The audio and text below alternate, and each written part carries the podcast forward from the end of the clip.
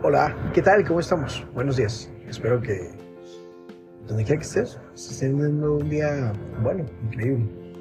Tengo tiempo, meses, que no me pasaba por acá y que había suspendido este proyecto, que había estado con un poco de turbulencias en la vida. Prácticamente en la vida pasa eso. A veces estamos en la cúspide de la ola, a veces estamos abajito de la ola, a veces estamos antes de que la ola se crea. Y bueno, el punto es aprender a nadar en ella, andar en ella, como un buen surfista. Y pues como dicen por ahí, me acuerdo de una agenda que tuve que se llamó Life Planner, que conocí por Shark Tank México. Shark Tank. eh, ¿Cómo se come un elefante? Digo, no comer un elefante, pero pues, sería abocados, paso a pasito. eh, la verdad es que siempre he tenido una frase que es todo viaje en riesgo corresponde o inicia con un primer paso. Eh, Lao Tse lo dijo hace mucho tiempo. Y me encanta saber que este año pues comencé con muchos primeros pasos, primeros pasos en encontrar un diagnóstico de salud, primeros pasos en empezar en el mundo laboral. Después de acabar la carrera, por cierto, ya nos aventamos todo el round de acabar medicina.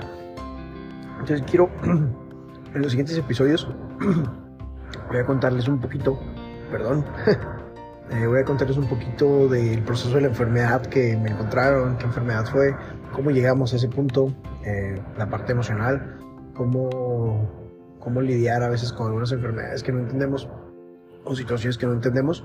Voy a intentar que tengamos una entrevista con una psicóloga para que nos hable un poquito más de esta parte, cómo afrontar esos momentos difíciles o de gran estrés.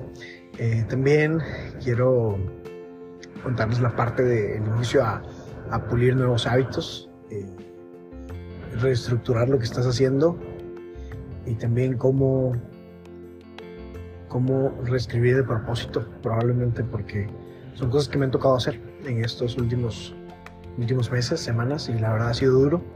Agradezco a aquellos que han estado y a aquellos que pues, se fueron también, les agradezco. A aquellos que han regresado otra vez a la vida. este, a estar en contacto también. Saludos a todos eh, los que conozco y los que no conozco, que nos vamos a conocer un día probablemente. También les mando un saludo fuerte. Espero que les pueda servir un poquito de lo que vamos a estar hablando en los siguientes episodios. Esta es la temporada 4. La verdad es que si se dan cuenta en los episodios anteriores he hablado de diferentes cosas y la idea es recordar lo que, lo que es el punto central de este central point de, de este podcast, que es desaprender, aprender, reaprender y emprender un estilo de vida diferente. Eh, espero que estés muy bien. Mi nombre es Andrés Besares y en los siguientes episodios espero que disfrutes, que disfrutes en serio de, este viaje eh, del día a día. Voy a intentar que sean episodios cortos, frescos eh, y que te den un par de herramientas. Y de hecho vamos a aprovechar, porque quiero, después de este pequeño corte comercial, me gustaría que que pasáramos a, a algo importante, algo importante que te puede servir en tu día a día, ¿vale? Un abrazote.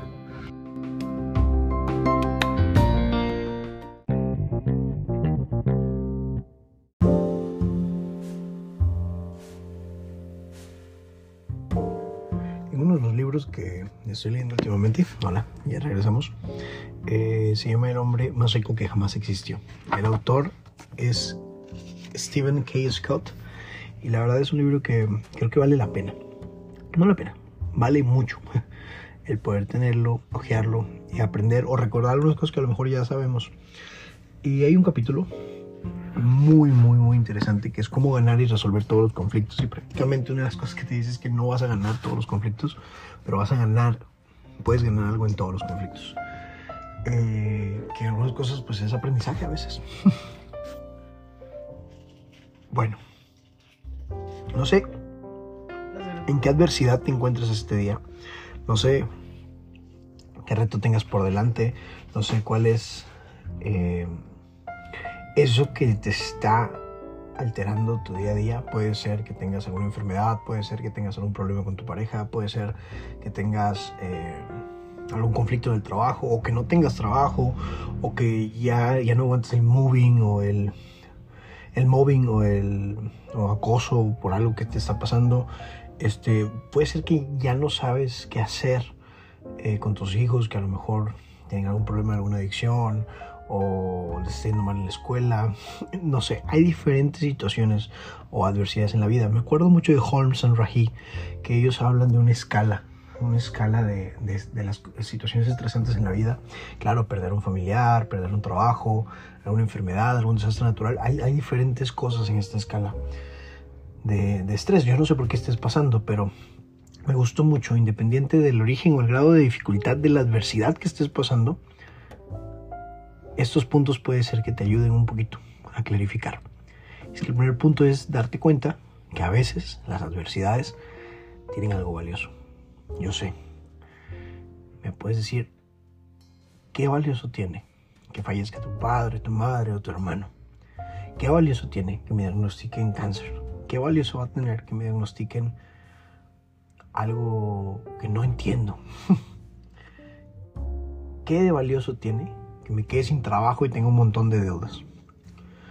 Bueno, las adversidades entrenan en nuestro carácter. Nos pueden ayudar a desarrollar ese músculo, entre comillas, del carácter. Y claro está, que refina el carácter, revela el oro y la plata que hay en nuestro carácter. Y aunque hay miedos a veces con algunas adversidades, hay miedo, hay duda, hay hay este, vergüenza, hay, hay, muchas cosas detrás de, de nuestra actitud a la adversidad. Puede ser una oportunidad, puede ser una oportunidad para crecer. Ahora, acepta la responsabilidad por lo que haya podido contribuir a la situación. Ese segundo punto es muy interesante porque vamos a suponer que tienes una deuda, te quedas sin trabajo y tú dices, wow, ahora estoy en la situación que tengo que pagar la deuda. Bueno, podemos analizar un poquito la situación y decir, oye, ¿qué cosas estuve haciendo con mis finanzas que me llevaron a esta, a esta situación de estar con una deuda y sin trabajo? ¿Acaso no he hecho un ahorro de emergencia? ¿Acaso no invertí en algo? ¿Acaso eh, compré cosas que eran innecesarias? O bueno, si nos ponemos a pensar un poquito en, enfermedades crónico-degenerativas que con el tiempo se desarrollan con nuestros hábitos, con lo que hacemos día con día, bueno, ¿acaso debí haber comido más vegetales o acaso debí haber salido a caminar más seguido, hacer un poco de ejercicio, eh, no tomar eh, tantos alimentos, comer alimentos ultraprocesados? Entonces, verificar, bueno, ¿por qué llegué a esta situación? Hay ocasiones donde puede ser que tú no tengas la responsabilidad en nada de lo que te haya pasado. Pero muchas de estas pueden ser malas decisiones que hemos tomado. Y acuérdate que tenemos un ancho de banda de decisiones a lo largo del día y hay que, las decisiones importantes, darle su tiempo y espacio. ¿Ok? Examina con atención todas las adversidades que se encuentran para aprender de ellas. ¿Qué adversidades estás pasando? Cómo has actuado en las adversidades anteriores, en los retos anteriores que han pasado en tu vida. ¿Qué puedes hacer diferente a cómo actuaste en ese momento? Puede ser que veas una diferencia y pregúntate qué resultado tuvo tu actuar en esa situación. Si fue un resultado increíble, bueno, adelante, vamos a pulir más esa, esa forma de responder ante los retos. Pero si esa forma de responder te llevó a más conflicto, entonces hay una buena oportunidad de cambio. Porque acuérdate de una cosa. Aún los astros celestes, los planetas enormes van cambiando con el paso del tiempo. Y si tú crees que así eres y así te debes de morir, estás cometiendo un grave error porque estás limitando todo el potencial que tienes para mejorar, para aprender, para tomar decisiones y tomar un camino diferente. A lo mejor nos hace falta a veces ser un poco más conscientes de lo que está mal o está bien.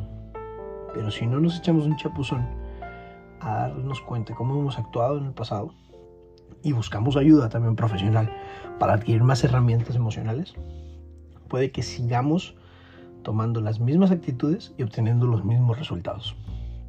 Ahora, este tema es muy importante porque el, otro punto es recabar ideas de otras personas. Tengo una pregunta. ¿Cuáles son las cinco personas con las que más pasas el tiempo? Atrévete a, cuestionarte esto y a pensar si estas cinco personas influyen positiva o no positivamente a tu vida. Es decir, si quieres dejar de tomar porque ya tienes una estetosis hepática grado 2, o sea, el hígado ya tiene un montón de grasa, está bien infiltrado. Quieres dejar el alcohol porque probablemente eso te esté llevando para allá. Esto, quieres dejar la mala alimentación, quieres empezar a hacer ejercicio. Y tus cinco personas con las que más pasas el tiempo no hacen ejercicio, les gusta el alcohol. Entonces, va a ser muy difícil que salgas de ese círculo de acción porque con los que más convives son, pueden ser un factor que te ayude a avanzar o a detenerte en tus metas. Entonces la pregunta es aquí, ¿con quién vas a, crecer en el día a día? Y la segunda pregunta es, ¿con quién vas a buscar consejo? A veces es importante, y no a veces, casi siempre es muy importante aprender a escuchar. Y poder hacer preguntas como que, oye, ¿en qué estoy mal? Oye, no vi venir, estoy siendo insensible, estoy actuando, ¿cómo viste esta situación? Poderte hacer preguntas a ti mismo y poder tener un círculo al cual tú le puedas hacer preguntas y obtener un consejo sabio. Estas pueden ser algunas herramientas que en el capítulo Kevin Scott menciona. Vamos a ver un poco más más adelante sobre las adversidades. Y el siguiente capítulo vamos a intentar hablar sobre algunos beneficios de las adversidades. ¿Ok? Y unas reglas increíbles de Gary Smiley de lo que podemos o no hacer en un conflicto constructivo. Nos vemos. Bonito día.